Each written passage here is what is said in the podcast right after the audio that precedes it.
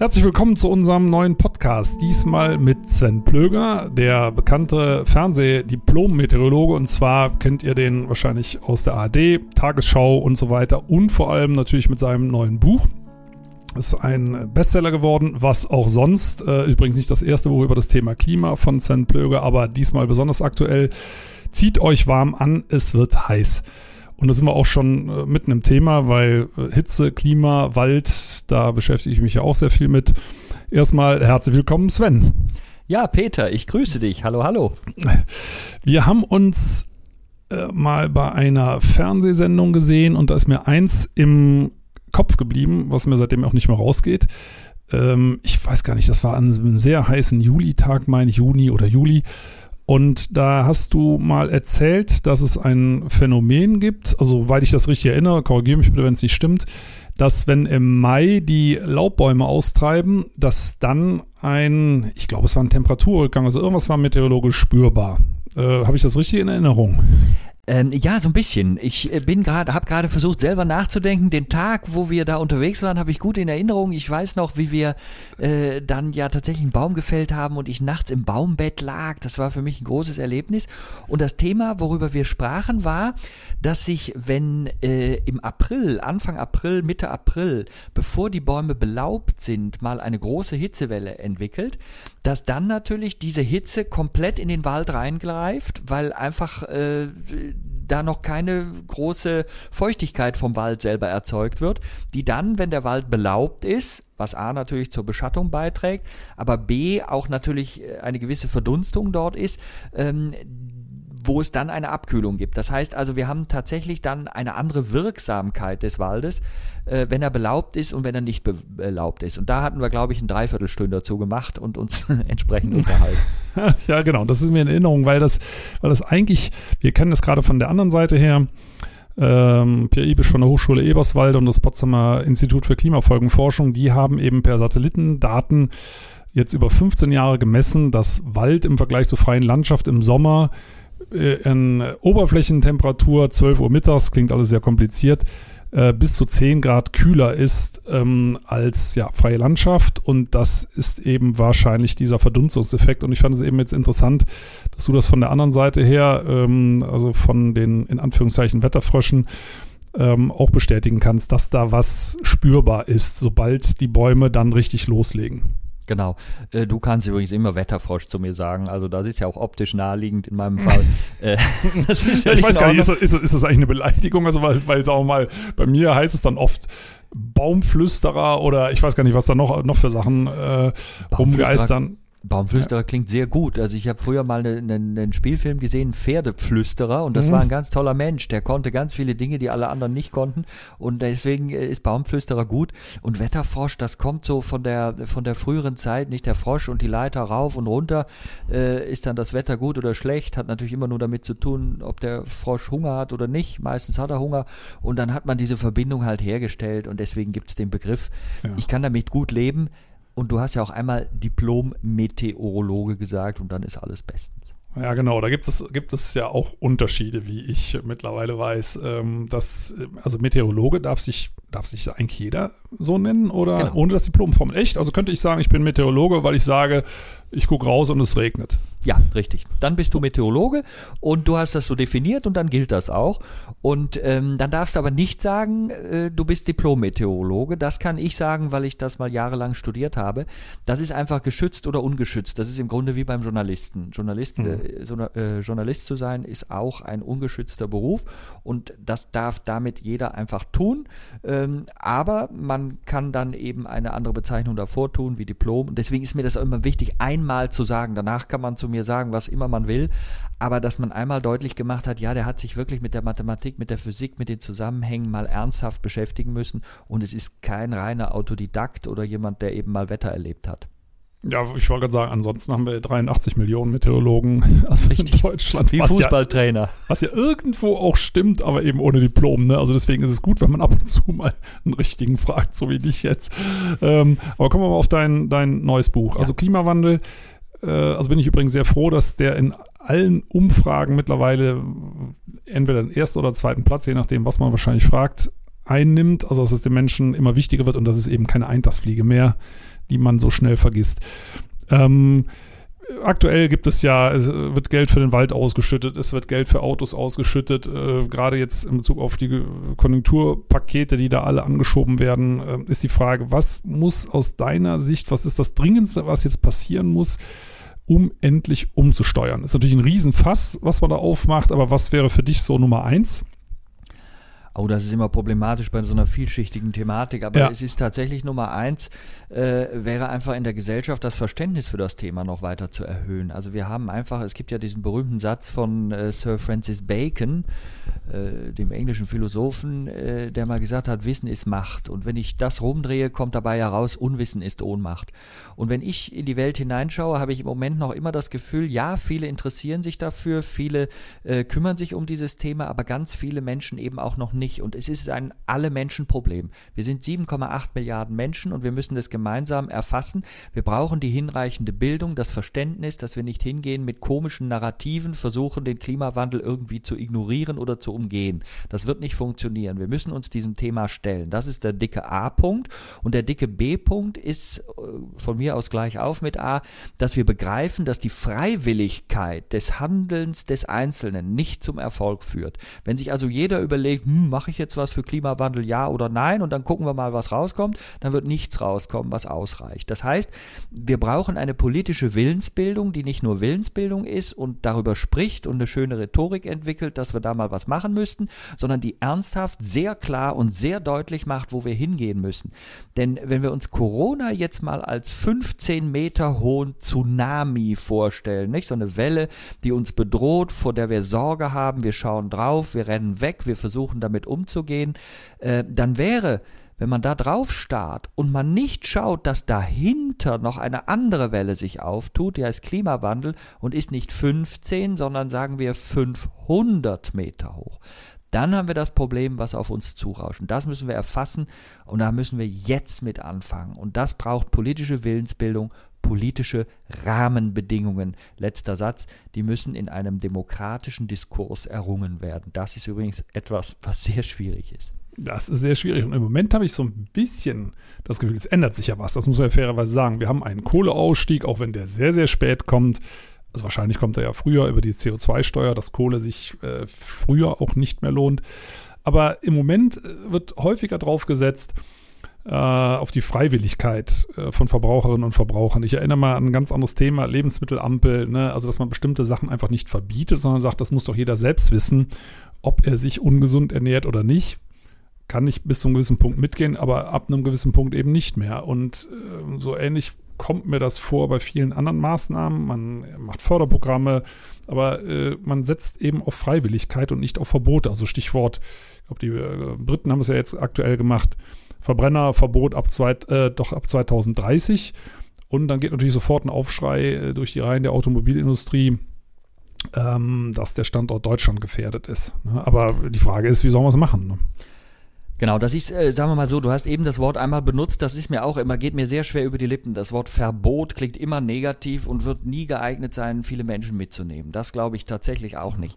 Umgekehrt ist die Freiwilligkeit, wie wir immer schon als Erfahrung gesammelt haben in dieser Welt, nicht ausreichend. Also es gab eigentlich noch nie einen Erfolg in der Geschichte, wo Freiwilligkeit am Ende zu einem äh, guten Ergebnis geführt hat, sondern es war eigentlich immer so, dass erst unter Zwang, also du kannst zum Beispiel zurückgucken, das ist, trifft dann auch elementar dein Thema Wald, äh, in den 80er Jahren, das Waldsterben, mhm. wo wir ja in den Industrieanlagen keine Filter eingebaut hatten und das Schwefeldioxid, SO2, nach Belieben in die Atmosphäre geriet. Das machte unseren Regen sauer und hat dem Wald äh, also Schaden zugefügt. Und dann haben wir erkannt irgendwann, so geht's nicht weiter. Aber es wurde nicht gesagt, liebe Industrie, überlegt euch doch mal, ob ihr das gerne denn einbauen würdet für das Geld, was ihr dann opfern müsst, oder ob ihr euch vielleicht das Geld auch lieber sparen möchtet und das Thema ignorieren möchtet. Und dann schauen wir am Ende mal, was rauskommt. Sondern man hat ein Gesetz erlassen, wo drin steht, es muss einen Filter geben. Und dann wurde es auch zum Erfolg. Oder der Katalysator beim Auto. Die Autoindustrie hat in den 80ern immer gesagt, mit einem Katalysator sind sofort alle Motoren kaputt, niemand wird mehr Auto fahren können, alle Arbeitsplätze gehen verloren und wir werden ganz schrecklich leiden. Und wir haben gesehen, nachdem dieses einfach per Gesetz geregelt war, wurde er eingeführt. Die Autoindustrie wichtig auch, konnte sich darauf einstellen, mit was sie zu rechnen hatte und hat es auch getan. Und ich glaube, so ist es beim Klimathema auch erforderlich. Wir brauchen Regeln, wir brauchen eine Steuerung. Das machen wir ja zum Beispiel mit, dem, mit der CO2-Abgabe. Die muss in der richtigen Größenordnung bepreist sein. Darüber darf man auch diskutieren. Aber wir brauchen solche Rahmenbedingungen, die uns zu einem richtigen Verhalten bringen.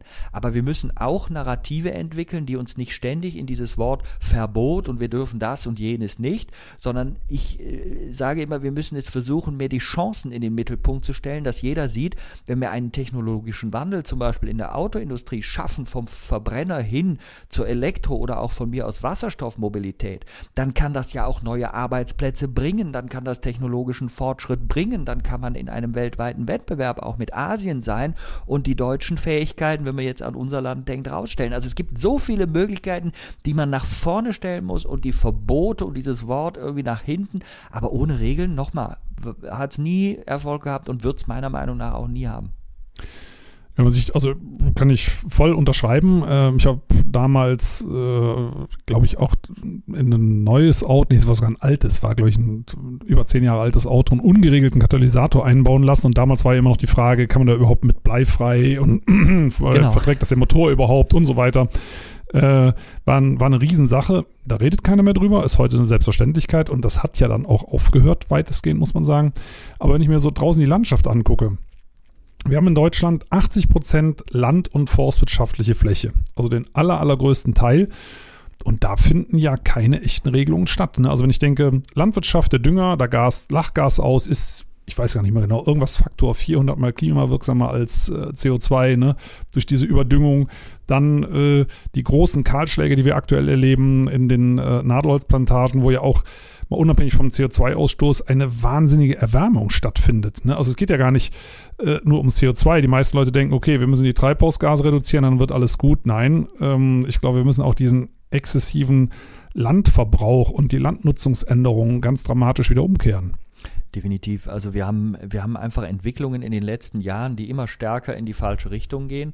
Äh, die werden uns auch bewusst. Übrigens ist ja auch tatsächlich der Wald jetzt ein ganz extremer Punkt, warum auch in der Bevölkerung dieses Klimathema jetzt so weit nach vorne kommt. Wir, also ich meine, das weiß ja keiner besser als du, wie, wir, wie, wie sehr wir alle unseren Wald lieben, wie er auch in einem gesunden Zustand uns zeigt, da ist alles gut und gesund. Und jetzt sehen wir durch diese aberwitzig langwährende Trockenheit über quasi drei Jahre, wie schnell so ein Wald eben auch in Gefahr gerät. Da gibt es natürlich verschiedene Gründe. Äh, da hatten wir auch uns mal drüber unterhalten. Vielleicht können wir da gleich nochmal drauf kommen, weil ich das immer hochspannend finde. Äh, aber es ist eben auch viel Klimagrund dahinter. Und, und diese Wahrnehmung bringt uns Menschen überhaupt dazu, über das Thema zu diskutieren. Und an dem müssen wir anknüpfen. Und du hast völlig recht. Es ist eben nicht nur äh, der CO2-Ausstoß, es ist auch die, die, die Landnutzung. Wir haben auch so absurde Dinge gemacht. Moore zum Beispiel werden ja ständig unterschätzt, weil sie, wenn sie mhm. intakt sind und nicht also ausgetrocknet wurden und damit kaputt sind, und damit auch unglaubliche CO2-Mengen freisetzen. Wenn sie also heile sind, dann hat ja ein Moor ein Vielfaches an CO2-Aufnahmekapazität im Gegensatz zum Wald. Also die Natur zu zerstören oder Landwirtschaft aus meiner Sicht so zu fördern, dass einfach immer nur der mit der großen Fläche weil der Gedanke äh, im Mittelpunkt steht, dann kann man ganz viel äh, produzieren und dann ist es eben schön billig. Äh, wenn wir das machen, dann zerstören wir sukzessive und peu à peu die Umwelt und staunen immer mehr, dass sich alle Dinge so verändern, wie wir nicht wollen.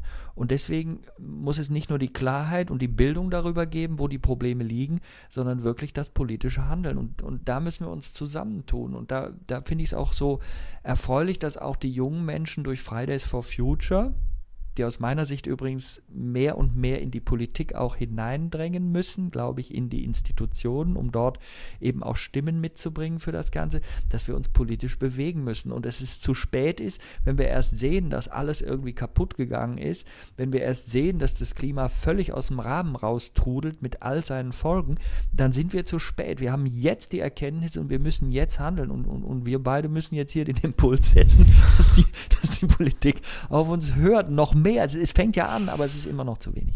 Das würde ich auch sagen. Also so laut können wir zwei, glaube ich, gar nicht schreien, aber müssen schon noch ein paar andere mitschreien. Du hast gerade, aber gut, immerhin. Also ich meine, wir geben unser Bestes, äh, auch wenn das nicht reicht. Ähm, aber das war eben das Stichwort mit dem zu spät. Ähm, ich tue mich immer ein bisschen schwer damit, äh, mit apokalyptischen Szenarien, die natürlich in der einen oder anderen Form Realität werden. Wir müssen ja nur auf die Waldbrände schauen, die zunehmen. Äh, auf die ersten, ich glaube in Mikronesien sind es die ersten Inseln, die jetzt absaufen. Ne? Äh, aber gibt es, gibt es wirklich ein zu spät? Das steht ja bei vielen Leuten, oder gibt es nur ein deutlich schlechter? Natürlich gibt es ein deutlich schlechter, aber es gibt eben auch so tatsächlich Kipppunkte. So ein Klimasystem mhm. ist ja in sich irgendwie geschlossen und funktioniert. Also deswegen können wir überhaupt auf dieser Welt äh, die da so mal ist, äh, gut existieren. So ein Kipppunkt, ähm, es hat mal, das stammt gar nicht von mir. Ich weiß, glaube ich, gar nicht genau, wer es war. Ich glaube, ein Kollege vom Potsdam Institut für Klimafolgenforschung, vielleicht war es Stefan Rahmsdorf. Äh, ich, ich sage einfach mal, es stammt nicht von mir, aber es ist ein tolles Beispiel. Äh, du nimmst eine Tasse Kaffee und stellst sie auf den Tisch und irgendwann kommt ja die Tischkante und du, stell, und du ziehst diese Tasse Kaffee immer näher an diesen Rand. Äh, ganz lange bleibt sie stehen und irgendwann ziehst du sie über den Rand und dann bleibt sie immer noch sehr lange einfach stehen, weil sie ja noch ausreichend Platz auf dem Tisch hat. Und dann machst du ganz wenige Millimeter weiter und irgendwann hast du im wahrsten Sinne des Wortes einen Kipppunkt erreicht. Das Ding fällt runter, du hast eine große Sauerei und Tasse ist kaputt. Und genau das ist die Stelle des Kipppunktes. Das heißt, da kippt etwas aus der einen Situation in eine andere.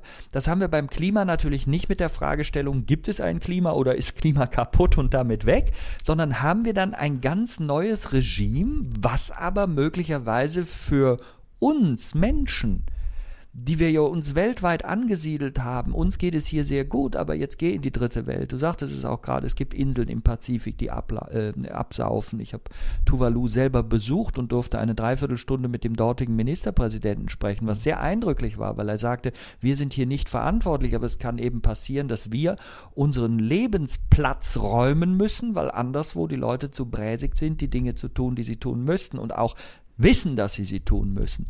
Und das ist ja ein Armutszeugnis, wenn wir so etwas versenden, äh, denn ich glaube, auch keiner von uns würde es gerne hören wollen, dass man uns sagt, naja, weil anderswo die Leute sich nicht zusammenreißen können, musst du jetzt deine Heimat verlassen. Da würden wir auch protestieren und sagen, ja, wieso das eigentlich? Das heißt, äh, diese Zusammenhänge sind, sind, äh, sind sehr klar und offensichtlich. Und ähm, jetzt hattest du eine Kernfrage gestellt, die mir natürlich äh, an der Stelle entgangen ist, die lautete. Die Kernfrage ist, gibt es den Kipppunkt, Kipppunkt. an dem alles zu ja. spät ist? Genau. Also das ist, es gibt kleine Kipppunkte und große, aber gibt es so ja. einen, wo man sagt, jetzt ist es eigentlich für den Großteil der Menschheit rum? Also ich glaube, das, das geht schon, das geht schon sukzessive und es gibt dann äh, Wandelpunkte, die sehr unerträglich sind, wie zum Beispiel äh, unsere Wetterveränderung, dass wir immer mehr Trockenheit erleben. Also bei, bei einer Erwärmung von, von drei bis vier Grad müssen wir von 15-jährigen Dürren bei uns in Mitteleuropa als Boah. Selbstverständlichkeit ausgehen. Und jetzt haben wir drei Jahre und sehen, was passiert. Das ist eine hohe Dramatik. Wir haben auch andere Punkte, wo, wo sich etwas massiv ändert. Äh, das sind, sagen wir mal, extremeres Wetter gebaren, mit dem wir dann lernen müssen, umzugehen. Und da fragt sich, wie weit ist das möglich und wie weit ist das auch in Nationen möglich, wo man vielleicht nicht die finanziellen Möglichkeiten hat, die wir haben. Aber dann gibt es auch noch so Kipppunkte, die sind ganz definitiv. Es gab ja jetzt die große Polarstern-Expedition in die Arktis und man hat dort gemessen ein Jahr lang. Die haben sich einfrieren lassen äh, und, und, und man, man hat jetzt ganz viele Daten. Und man kann sehen, dass nicht nur das arktische Eis, sondern auch das grönländische Eis ja noch schneller wegschmilzt, als die Modellrechnungen das gezeigt haben. Ja, und wenn Eis weg ist, dann ist es weg. So. Und dann haben wir nicht nur einen Lebensraum, der zerstört ist, weil das hat ja wahnsinnig viel Leben. Das sollte man gar nicht glauben. Man denkt immer, Eis ist kalt und blöd und da will man eh nicht hin. Sondern es gibt ja ganz viele Lebewesen, die dort eben ein, ein Ökosystem ausmachen, was ja dann seinerseits wieder andere Ökosysteme am Laufen hält. Wenn wir das also kaputt machen, dann geht viel anderes mit kaputt. Und es geht ein wichtiges System im Klima kaputt. Denn dadurch, das beobachten wir jetzt schon, dass die, die polaren Regionen sich übermäßig erwärmen, nimmt ja der Temperaturunterschied zwischen Äquator und Pol ab. Ne, am Äquator ist es heiß, am Pol ist es kalt. Je größer der Unterschied, äh, desto schneller strömt die Luft, um diese Unterschiede auszugleichen. Das tut sie in Form von starkem Wind in der Höhe. Das ist das berühmte Starkwindband, der Jetstream. Und auf 10 Kilometer Höhe konnte man jetzt auch immer wieder viel drüber hören, weil dort oben bestimmt wird, was, was unten passiert. Also es ist eigentlich wie im Leben, ne? Oben wird bestimmt, was, was unten passiert. Aber das ist im Prinzip das, was verursacht, wie ziehen die Hochs und Tiefs über uns. Und wenn da viel, Aus viel Strömung ist, ich sage es jetzt mal sehr, sehr vereinfacht, viel Jetstream, das ist alles etwas komplizierter, aber dann gibt es einen Vierstünder. Und, und dann ziehen die Hochs und Tiefs über uns, dann sorgen die für das wechselhafte Geschehen. Und wenn die jetzt weil die Arktis sich durch den Eisschwund übermäßig erwärmt, langsamer ziehen, dann haben wir natürlich langsameres Hoch, haben wir 2018 gemerkt, ewig Hochdruckgebiet, dann haben wir Dürre und Hitze. Wenn wir ein Tief mal lange bei uns liegen haben, haben wir Starkregen, in situ immer wieder Schauergewitter, alles an derselben Stelle, dann stehen vielleicht noch die Alpen im Weg, dann hast du immer die gleiche Anströmung und, und dann diese, diese schrecklichen Unwetter mit Murenabgängen und vieles mehr. Alles Dinge, die uns die Wissenschaft vor 30, 40 Jahren aus eben diesem Grund, diesem physikalischen Grund gesagt gesagt hat. Das heißt, das wäre ein Kipppunkt, der ganz entscheidend ist, weil wir können ja nicht einfach Eis wieder dahinlegen. Äh, erstens muss man es ja dann machen und zweitens taut es ja wieder weg, weil es wärmer wird. Äh, ein anderer Kipppunkt dieser Art ist, äh, ich sage immer nicht unsere grüne Lunge, weil das ist ja eigentlich falsch rum, sondern unser grünes Beatmungsgerät. Mhm. Denn das ist ja äh, der Amazonas-Regenwald. Und wenn wir den in einer Weise zerstören, wie wir das momentan tun, dann ist ja nicht nur ein Ökosystem in sich gefährdet, sondern eben zum Beispiel auch ein, ein riesiger Bereich, der CO2, auch von uns Menschen, diese erheblichen Ausstöße von 40 Milliarden Tonnen, und das wächst ja immer noch, aufnehmen kann, sondern, das darf man nie vergessen, ein entscheidender Sauerstoffproduzent entfällt. Also diese 20 oder 21 Prozent Sauerstoff in unserer Luftzusammensetzung, die sind ja nicht irgendwie Gott gegeben, dass einer sagt, das ist immer so wurscht, was ihr macht, sondern da gibt es ja Zusammenhänge und Schwankungen. Und äh, das ist jetzt, also es gibt sehr viel Luft, nicht? Es gibt fünf. 5000 äh, Milliarden Tonnen Luft. Also das dauert einen Augenblick, bis wir da die Zusammensetzung ändern. Aber all solche Einflüsse sind dann unumkehrbar. Wenn aus einem Regenwald eine Savanne wird, wird es nicht einfach wieder ein Regenwald. Und das sind Kipppunkte, die halte ich für richtig besorgniserregend, weil sie dann dauerhaft das Regime das Klimaregime und damit unser Wettergeschehen verändern.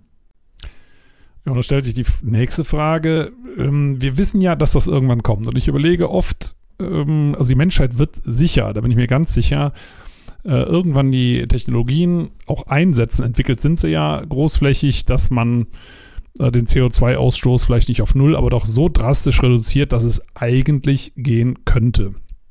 Nur wenn das Ganze erst im Jahr 2050 ist, dann ist es natürlich für viele Dinge zu spät. Und was ich persönlich immer auch ein bisschen ärgerlich und schade finde, wenn wir es in 20 Jahren machen oder in 30, warum machen wir es nicht jetzt und sparen uns das Ganze dazwischen, was mit dem Klima passiert, weil es, wir müssen, machen es ja sowieso irgendwann, wir müssen es irgendwann machen. Wie kriegen wir Politik, ja, letztendlich müssen die Politiker ja über, über Gesetze, auch über Subventionen, über ein ganzes Paket zwischen Anreizen, aber auch, ja, aber auch verboten, so muss man es ganz klar sagen. Ne? Äh, wie, wie schafft man das, da mehr Geschwindigkeit reinzukriegen? Weil nochmal, wir müssen es ja irgendwann machen und jeder weiß das. Ne? Ähm, und wenn wir es jetzt machen, ersparen wir uns das endgültige Abschmelzen der Polkappen und so weiter. Äh, und wenn wir es in 30 Jahren machen, dann, dann klar, wir gucken zurück und sagen, waren wir doof, warum haben wir es nicht direkt gemacht? Wie kriegt man da eine Beschleunigung rein? Tja, wenn ich das jetzt eins zu eins wüsste, würde ich dir sagen, wir würden dann zur Politik gehen, sagen, so mach das bitte, dann machen die das und wir sind alle glücklich. Ist, genau, sowas wollte ich von dir hören. Ja, ja wenn das, das ist ja unser, tatsächlich, das ist unser zentrales Problem und dafür muss man vielleicht ein bisschen versuchen zu verstehen, woran das liegt. Wir Menschen, wir sind ja, wir reagieren auf Dinge, die haptisch sind. Das ist ja so ein bisschen auch evolutionär bedingt, nicht? Mhm. Also die Evolution hat dafür gesorgt, dass das, was uns unmittelbar gefährdet, uns wichtig wichtiger erscheint als das, was uns irgendwann mal gefährdet. Das macht auch Sinn. Also wenn ich irgendwo ein Haus, also jetzt äh, versetzen wir uns mal in 50.000 Jahre zurück und ich versuche äh, mir eine Behausung zu bauen, damit es mir in den nächsten Jahren besser geht, als wenn ich draußen so rumstehe. Und jetzt baue ich da so schön und dann kommt da der Säbelzahntiger aus, der, aus dem Wald raus und ich ignoriere den komplett, weil ich sage, so, jetzt ist erstmal langfristig der Bau angesagt, dann frisst er mich auf und ich hätte nichts bauen müssen. Ne? Also das ist, das heißt, also dieses, ich reagiere erst erstmal auf die Dinge, die unmittelbar sind, ist wichtig. Aber wir machen natürlich auch ganz viele Sachen, die uns unmittelbar dauerhaft beschäftigen, die, wenn wir sie nach hinten legen würden, zulassen würden, äh, dass wir mit den wirklich wichtigen Themen umgehen. Mhm. Aber ich finde, man kann jetzt gerade in dieser Pandemie mit dem Coronavirus äh, ja, ja Interessantes beobachten. Deswegen habe ich auch in meinem Buch so ein bisschen diesen Gedanken aufgegriffen, ist denn vielleicht Covid-19 äh, also nur so im Kopf überlegt, äh, so eine Art kleine, kleiner Bruder des Klimawandels. Denn Folgendes können wir sehen. Wir haben äh, wir haben ja jetzt eine Bedrohung, die sehr konkret ist. Nicht? Also durch, durch, mhm. durch dieses Virus, äh, wir nehmen den Impfstoff gedanklich nochmal raus, äh, kann jeder bedroht werden. Das kannst du sein, ich sein, unsere Freunden, Freunde, unsere Verwandten und so weiter. Aber wir haben durch dieses Virus eine gewisse Zeit. Ich sage immer einen Asteroideneinschlag in Zeitlupe. Nicht? Also mhm. wir können darauf reagieren, wir können Wissenschaft betreiben. Übrigens ein interessantes Wort, Wissenschaft. Wissen schafft. Das habe ich mir ganz oft wieder klar gemacht. Das ist ein Prozess. Wir können nicht immer alles wissen. Deswegen ist ein im Nachhinein kritisieren immer zwar wichtig und gut zur Analyse, aber so zu tun, als hätte man ja einfach mal früher wissen sollen, wie es gewesen ist, das macht keinen Sinn, weil man dann eben den Wissensstand hat, den man hat und nach dem muss man agieren. Aber äh, diese konkrete Bedrohung von Corona hat uns jetzt gezeigt, wenn wir diese Sorge gesehen haben, dann sind wir plötzlich bereit, weil es sehr haptisch ist, weil es sehr nah ist, sehr sofort zu handeln. Äh, diese Shutdowns und Lockdowns Lockdowns und verschiedene Arten, dem ganzen Problem zu begegnen, sind ja ein Ausdruck dafür. Dazu waren wir vielfach, nicht alle, das ist immer so in der Gesellschaft, aber viele waren dazu bereit und wir haben gesehen, dass es besonders vernünftig ist, auf die Wissenschaft zu hören. Denn genau so kann man sich vorbereiten. Das haben ja die Länder gezeigt, die teilweise absurde Theorien beigetragen haben, ich will jetzt nichts über den abgewählten US-Präsidenten sagen, aber das war mit das Absurdeste, was man so gehört hat. Desinfektionsmittel da also zu trinken ist unvernünftig. Das heißt, wenn man also ganz verrücktes Zeug hört, dann sieht man, was dabei rauskommt. Und das ist tragisch, weil da sterben Menschenleben unnötig. Das heißt, auf Wissenschaft zu hören ist sinnvoll. Und jetzt der andere Gedanke, Klimawandel als großer Bruder, quasi Asteroideneinschlag in Superzeitlupe. Und das ist auch der Nachteil. Wenn etwas so lang ist, es geht mir jetzt um das Verständnis, um deine Frage dann besser mhm. beantworten zu können. Wenn etwas so fürchterlich lange dauert, dass wir es gar nicht mehr sehen und dass die Bedrohung auch nicht mehr so konkret ist. Ne? Beim Klimawandel ist die Bedrohung, irgendwann passiert irgendjemandem irgendwo irgendwas. Aha. Da sind wir Menschen ganz schlecht. Und deswegen, weil wir noch so viel Zeit haben, entwickeln wir einfach, also wir schieben A auf, wenn man viel Zeit hat, schiebt man auf. Das kann jeder bei sich selber zu Hause beobachten, macht jeder von uns, vielleicht sogar Du oder ich? Ich auch, ja, ja doch, logisch. ich auch manchmal. Das, das ist absolut, das, so sind wir. Und das ist bei diesem Thema schlecht, weil das geht über unsere Generation ja noch hinaus. Das geht in die nächste hinein. Das sind, äh, das sind Zeiträume, die uns gar nicht geläufig sind. Und wir haben eben die, diese Unkonkretheit der Bedrohung. Und dann entwickeln wir auch gerne Narrative, warum es vielleicht sinnvoll ist, dass man der Wissenschaft gar nicht glaubt. Das ist dann das äh, Unglücklichste und Unvernünftigste. Und wenn wir hier mal zu einer Einsicht gelangen, dann haben wir schon mal den ersten Schritt getan, dass wir sehen können an Corona, was alles A möglich ist. Ich will jetzt keinen Shutdown zum Klimawandel, so können wir dem nicht begegnen. Aber dass wir eine solche politische Klarheit okay, auch bei Corona ist die Klarheit nicht so ganz. Ne? Es gibt viele Ministerpräsidenten, der eine so, der andere so. Das, aber im Grundsatz haben wir eine Klarheit darüber, dass wir dem begegnen müssen und das Ignorieren von Corona nicht besonders vernünftig ist. Ich glaube, das hat sich so durchgesetzt. Und wenn wir das beim Klima schon mal schaffen und dann einfach anfangen, das ist auch, glaube ich, ein, ein vielleicht ein bisschen deutsches Problem. Wir neigen dazu, Dinge wahnsinnig lange sehr stark zu zerreden. Sobald ein Vorschlag kommt, werden natürlich hunderte von Punkten gefunden, gerne auch im Klein-Klein-Sektor, warum das alles irgendwie noch nicht zu Ende gedacht ist. Jeder sagt dann mal was und das ist auch, es soll ja auch jeder was sagen, aber nachher haben wir es so klein geredet, dass wir sagen, naja, wir müssen erstmal ein wirklich ideales Konstrukt finden in der Theorie und dann bauen wir es auf und vorher reden wir mal einfach 20 Jahre drüber. Das wird dem Thema Thema nicht gerecht. Wir müssen anfangen, wir müssen beim Anfangen auch sehen, dass wir Fehler machen werden. Die ganze Geschichte, ich will jetzt nicht sagen, ist ein einziger Fehler, aber man macht, es ist wirklich Try and Error. Und wir müssen uns trauen, try, wir müssen versuchen und wir wissen vieles, weil wir das durch die Wissenschaft erlernt haben und dann, und dann müssen wir jetzt auch den Mut haben, sonst machen wir eine falsche Diskussion. Wir machen eine falsche Diskussion um Dinge, die uns heute Sorgen machen, während wir die große Sorge, die wir eigentlich hätten haben müssen, vergessen. Das dürfen wir nicht machen. Aber es ist schwer, also äh, hat mit Verstand ja. zu tun.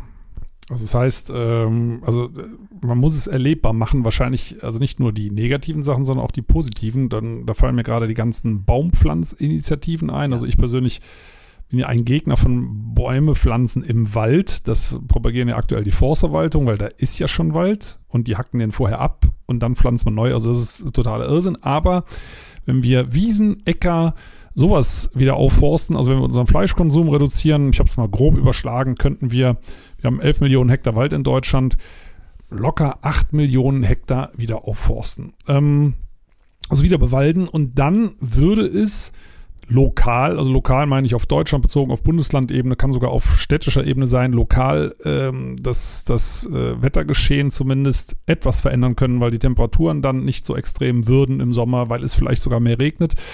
Und da komme ich auf eine Forschung, die ist, glaube ich, noch in den Gängen. Da würde ich dich auch gerne mal fragen, was du davon hältst, von diesen Luftflüssen, also von Wettersystemen, die unter anderem auch durch Wald beeinflusst werden in Bezug auf Niederschlagsintensität, in Bezug auf Windsysteme. Du hast ja, du hast ja auch mal eine, eine ich glaube, mehrere Fernsehsendungen sogar zum Thema äh, Wind gemacht, ne? Ja, ja, ja, das ist richtig. Äh, das, ist ein, das ist ein hochspannender Bereich. Ich will nur, bevor ich antworte, weil das mich gerade interessiert hat, weil du hast gerade gesagt, äh, du bist gegen Aufforsten im Wald. Das leuchtet mir auch ein, wenn da ja schon Wald ist. Genau. Jetzt haben wir aber, und das wäre dann meine Frage an dich, jetzt haben wir natürlich viele Bereiche Wald, die jetzt durch die Trockenheit auch angeschlagen wurden. Das heißt, da muss man dann auch, Borkenkäfer ist für mich so als Laie immer das erkennbare Stichwort, da muss der Baum auch entfernt werden. Da macht es doch wahrscheinlich schon Sinn, da wieder was hinzustellen, oder nicht? Ähm, nee, interessanterweise nicht. Also ähm, zum einen müsste man die Bäume gar nicht entfernen, ganz im Gegenteil. Also alleine äh, der Unterschied zwischen vertrocknete Fichten fällen und stehen lassen kann schon bis zu 10 Grad bedeuten am Boden. Ne? Ähm, also Temperaturunterschied ist logisch. Die Fichten äh, spenden noch Schatten. Dieses Totholz gibt auch Feuchtigkeit ab. Das kühlt also.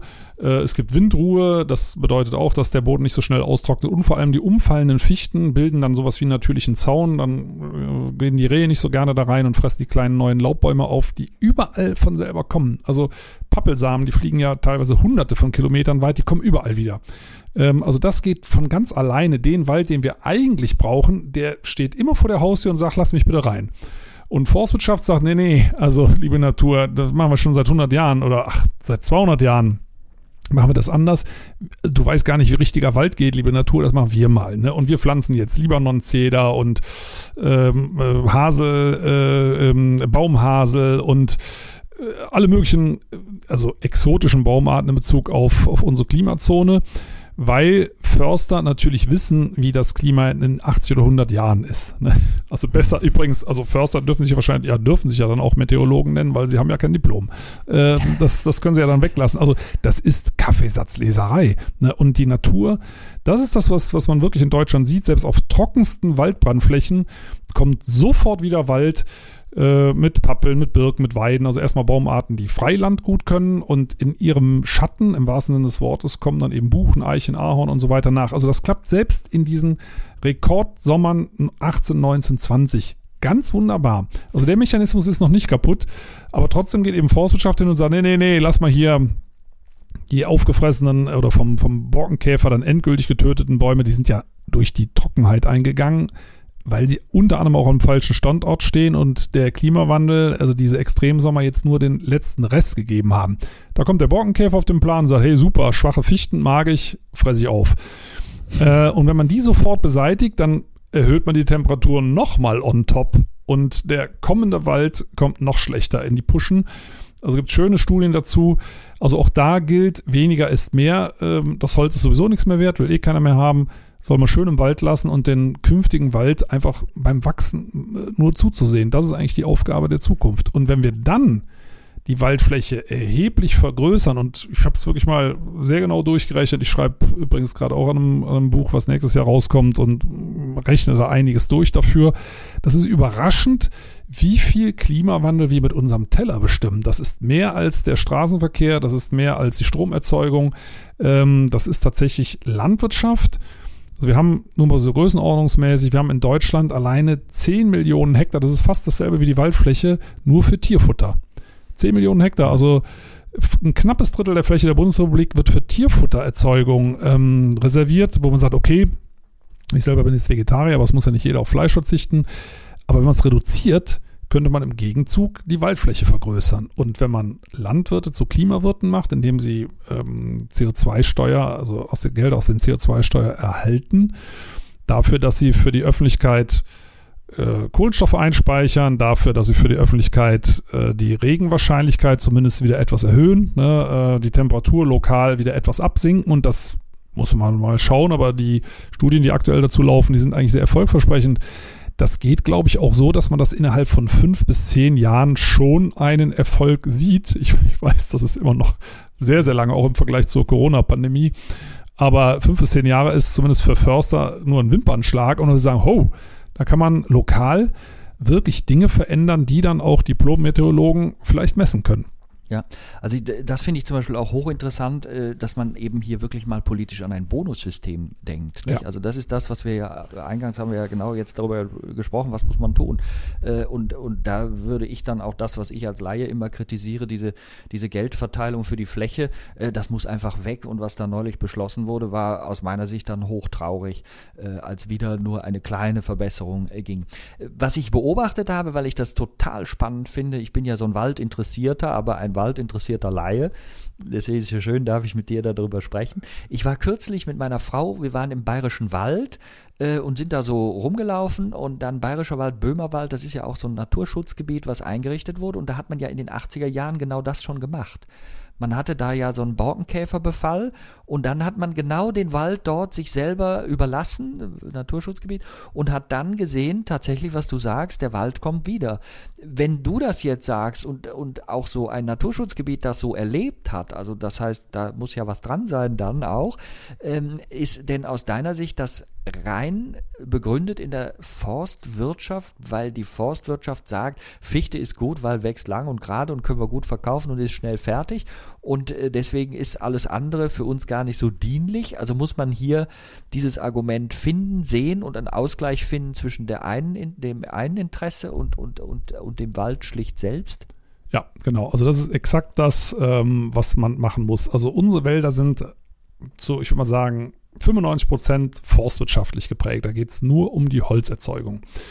Äh, man sieht das auch daran, dass über die Hälfte des Waldes Nadelplantagen sind, ne, wo, wo wirklich ja, für hiesige Standorte exotische Hölzer nachgezogen werden, also Kiefer, Fichte, das gibt es im Großteil Deutschlands gar nicht von Natur aus nachgezogen werden.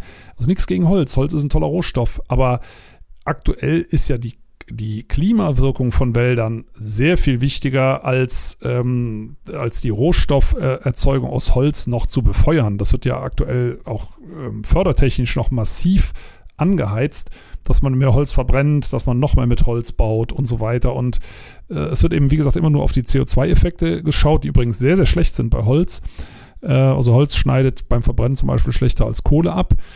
Aber auch davon abgesehen lassen wir eben den, den Klimaeffekt, also das heißt die, den die Feuchtigkeitshaushalt der Landschaft, äh, den Temperaturhaushalt der Landschaft, den lassen wir völlig außer Acht.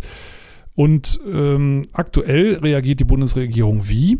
Also Julia Klöckner hat das mal wieder geschafft, eine Flächenprämie, wie sie in der Landwirtschaft existiert, auch für die Forstwirtschaft einzuführen. Das heißt, ähm, ich glaube, es ist größenordnungsmäßig so um die 120 Euro pro Hektar, was nun alle Waldbesitzenden bekommen, egal was sie machen ob sie Kahlschläge machen, ob sie nichts tun, ob sie Nadelholz anbauen, ob sie Laubwälder haben, ob sie Maschinen einsetzen, Gift oder nicht. Das Geld muss übrigens auch nicht für den Wald verwendet werden, genau wie in der Landwirtschaft ja auch nicht. Äh, das wird einfach ausgezahlt. Also die Forstlobby hat es jetzt gerade geschafft, genau das Gegenteil zu machen, also ein, also ein riesiges Füllhorn auszuschütten für nichts.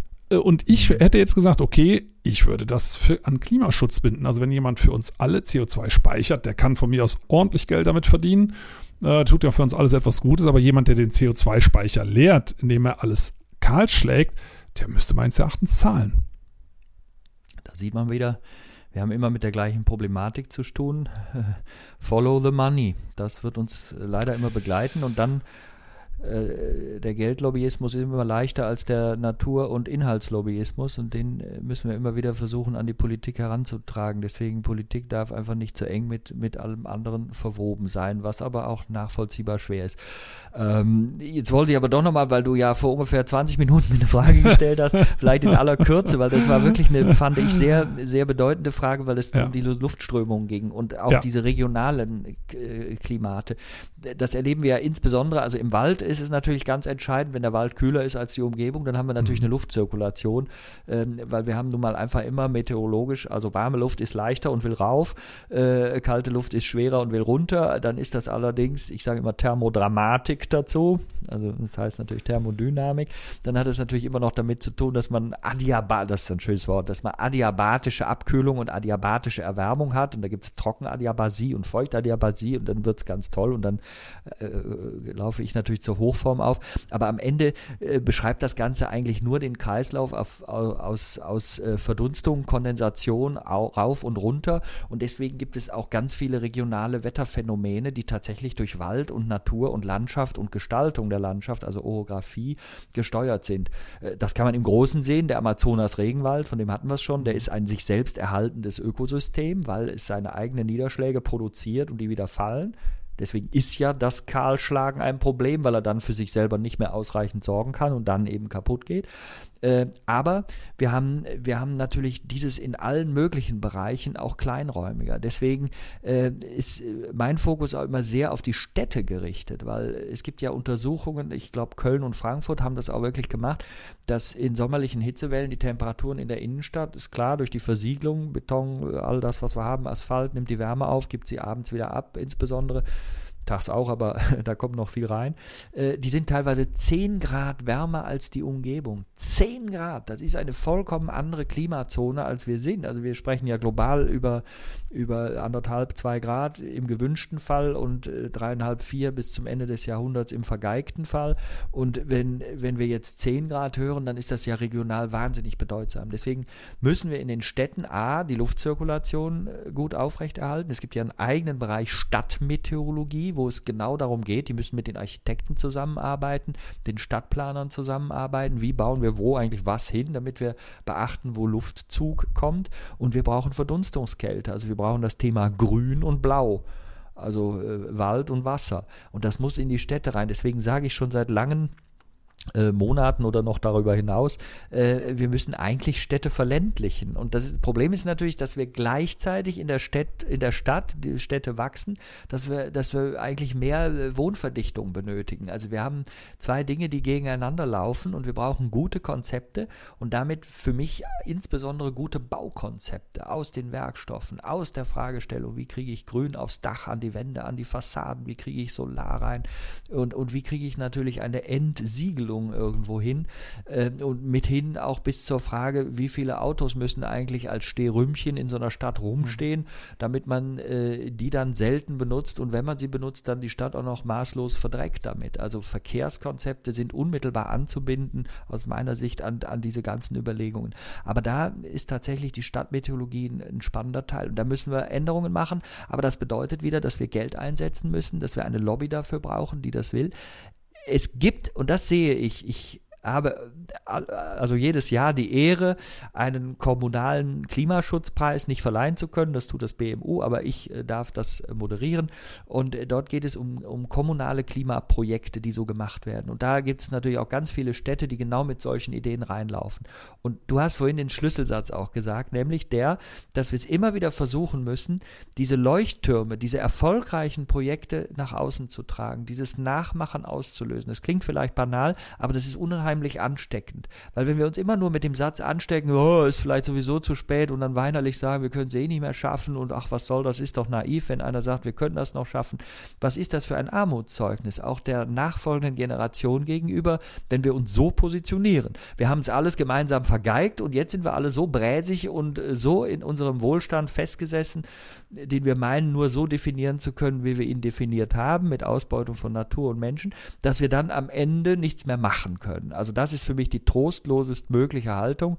Und wenn ich sage, wir haben noch Chancen, dann ist das wissenschaftlich auch basiert. Also die Klimaforschung sagt uns, wir können, wenn wir all die Dinge tun, die wir uns sagen, aber wir müssen sie tun. Also das drüber reden ist, ist super, aber das genügt nicht dann können wir das tatsächlich schaffen. Und da braucht es so etwas, da braucht es Gelder, da braucht es politischen Willen, aber nicht irgendwie über, über, übermorgen, sondern wirklich jetzt. Und das zu schaffen, das allen zu vermitteln, äh, das äh, ist, ja, das ist der spannendste Teil.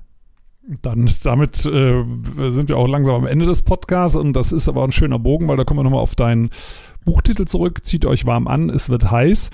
Könnte man, wenn es denn klappt, sagen, äh, macht die Städte und die Umgebung wieder grün, dann wird es auch wieder kühler. Ja, klar. Also das ist, äh, dann schreibe ich wieder ein Buch. Also wenn das soweit ja. ist, äh, schreibe ich ein Buch. Das ist übrigens ganz lustig. Der Titel zieht euch warm an, es wird heiß. Bei 90 Prozent der Leute passiert natürlich sofort, aha, verstehe ich, was der Gag dahinter ist. Und bei 10 Prozent der Leute passiert, ja wieso, wenn es heiß ist, muss ich mich doch kalt anziehen. Und dann muss ja, ich mal ja, schmunzeln und denke, ah, da ist was nicht transportiert worden. Äh, und, aber dann mache ich ein, ein, ein Buch mit wieder kühl. Und wenn wir jetzt schon am Ende des Podcasts sind, muss ich sagen, das ist aber schade. Ich habe mich gerade so richtig eingelaufen. Äh, also Sven, ich würde sagen, das war sicher auch nicht das letzte Mal. Ich würde dich gerne bei Gelegenheit nochmal anfragen, Sehr weil ähm, das, das ist ja das Kernthema letztendlich. Ne? Klima, ja. Wetter, äh, wie sind die ganzen Zusammenhänge und wie du schon sagst, Wissenschaft schafft Wissen. Und du schaffst ja ständig Neues, deswegen äh, schreibst du ja auch äh, immer wieder ein neues Buch.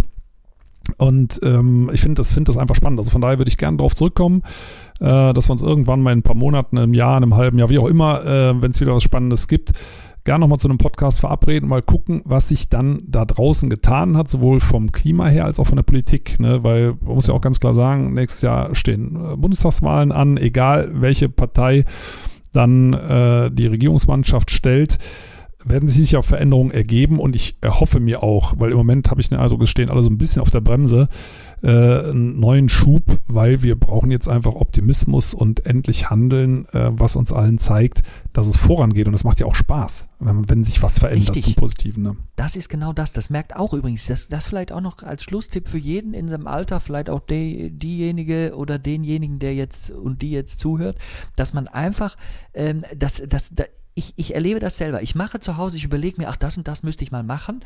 Und dann äh, geigt das so im Kopf rum und es wird nach hinten verlegt. Aber plötzlich, wenn ich anfange, dann kriege ich plötzlich richtig Lust drauf und denke, wow, cool, das macht ja richtig Freude. Es gibt Themen, wo, wo es begrenzt ist, ne? also ich meine jetzt nicht irgendwie äh, das Zimmer aufräumen oder, oder putzen, sondern, sondern irgendwelche Ideen, wenn man dann anfängt, wow, dann lebt man richtig auf. Und das kann man bei diesen Dingen eben auch tun. Und dann kann das richtig Spaß machen und wenn man es auch noch klug macht, kann es auch noch Geld sparen. Also das kann dann auch so ein, so ein Doppeleffekt sein. Ja, genau, das ist doch jetzt echt ein sehr, sehr schönes Schlusswort. Ja, jetzt hören wir also auf. Dann, nein, nein, also, also zumindest vorerst. Also ja. ganz, ganz herzlichen Dank, äh, dass sehr du gerne. dich zur Verfügung gestellt hast und äh, ich nehme mich beim Wort. Ich werde mich bei Gelegenheit nochmal melden und dann setzen wir die Unterhaltung fort, Sven. Also ich alles Gute. gehe jetzt schon in die Phase der Vorfreude. Alles klar, ja, super, Peter. Ich auch. Mach's gut, Sven. Danke. Bis Tschüss. bald. Ne? Tschüss.